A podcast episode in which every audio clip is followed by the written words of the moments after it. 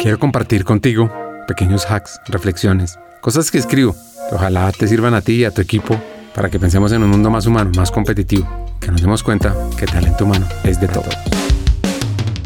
Pongamos un ejemplo práctico. Todo este boom de crecimiento de inversión en las compañías de tecnología, de rápido crecimiento, todas estaban luchando por retener a su talento clave ante una feroz competencia gigantes del sector. ¿Qué pasó? Altos salarios, generosas ofertas de stock options, las grandes compañías viendo cómo hacían atractivo todo esto. Y de ahí me surgió una pregunta y es, ¿qué pasaría si estas compañías en crecimiento acelerado reconsideraran y reformularan su modelo de compensación?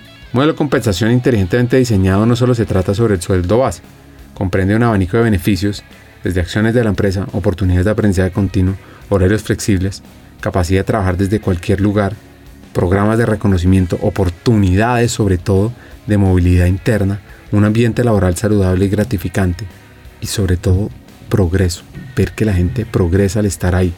Y ahí creas un enfoque más holístico que puede ser la diferencia entre retener a un valioso miembro del equipo o perderlo ante un competidor simplemente por un poco más de salario. Y tú como líder tienes la capacidad de influenciar en este ámbito. Comprende a tu equipo, sus motivaciones, sus necesidades, sus sueños, sus metas.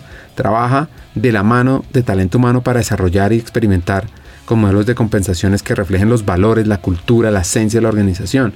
Busca un modelo que no solo sea competitivo, sino que también refuerce el compromiso, la lealtad y la productividad y bienestar de tu equipo. Porque en esta era de cambio constante y rápida evolución, subestimar el impacto de un modelo de compensación bien diseñado puede ser muy costoso. Y por otro lado, aprovecha su poder, porque puede llevar a tu organización a nuevas alturas. Recuerda, talento humano es de todos. Si estás en mercadeo, ventas, operaciones, servicio al cliente, temas administrativos, debes aprender de talento humano. Así, te pregunto, ¿estás listo? ¿Estás lista para tomar este desafío y convertirlo en una oportunidad para tu equipo, para ti y tu organización?